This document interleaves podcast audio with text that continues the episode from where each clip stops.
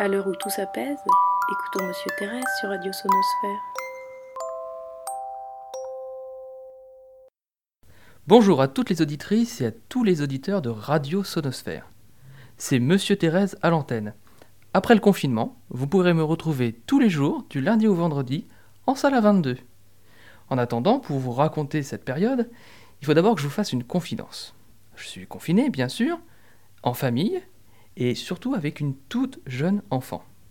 Alors me direz-vous, que fait-on avec une jeune enfant pendant ces longues journées, et moi je vous rajouterai pendant ces très longues nuits Eh bien, on chante, des comptines, des berceuses. Seulement voilà, un prof d'histoire digne de ce nom ne chante pas n'importe quelle comptine, ni n'importe quelle berceuse. Et c'est ce que vous allez découvrir maintenant. Alors franchement, un conseil. À toutes celles et à tous ceux qui aiment la vraie, la bonne musique, monte le son. Le bon roi d'Agobert avait sa culotte à l'envers. Le grand Saint-Éloi lui dit Ô mon roi, votre majesté est mal culottée. C'est vrai, lui dit le roi, je vais la remettre à l'endroit. Le bon roi d'Agobert chassait dans la plaine d'Anvers. Le grand Saint-Éloi lui dit Ô mon roi, votre majesté est bien essoufflée.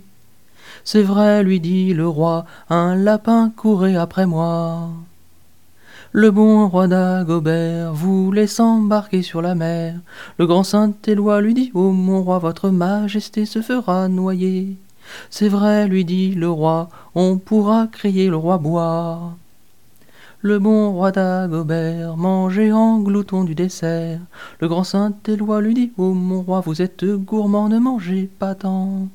C'est vrai, lui dit le roi, je ne le suis pas tant que toi.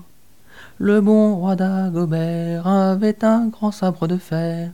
Le grand Saint-Éloi lui dit Ô mon roi, votre majesté pourrait se blesser. C'est vrai, lui dit le roi, qu'on me donne un sabre de bois.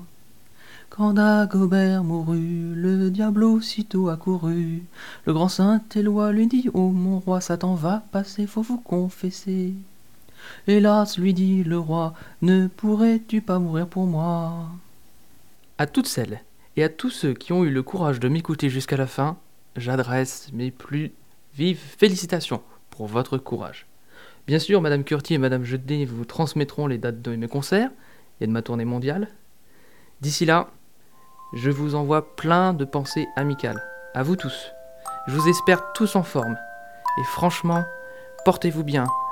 Prenez soin de vous et soyez prudents.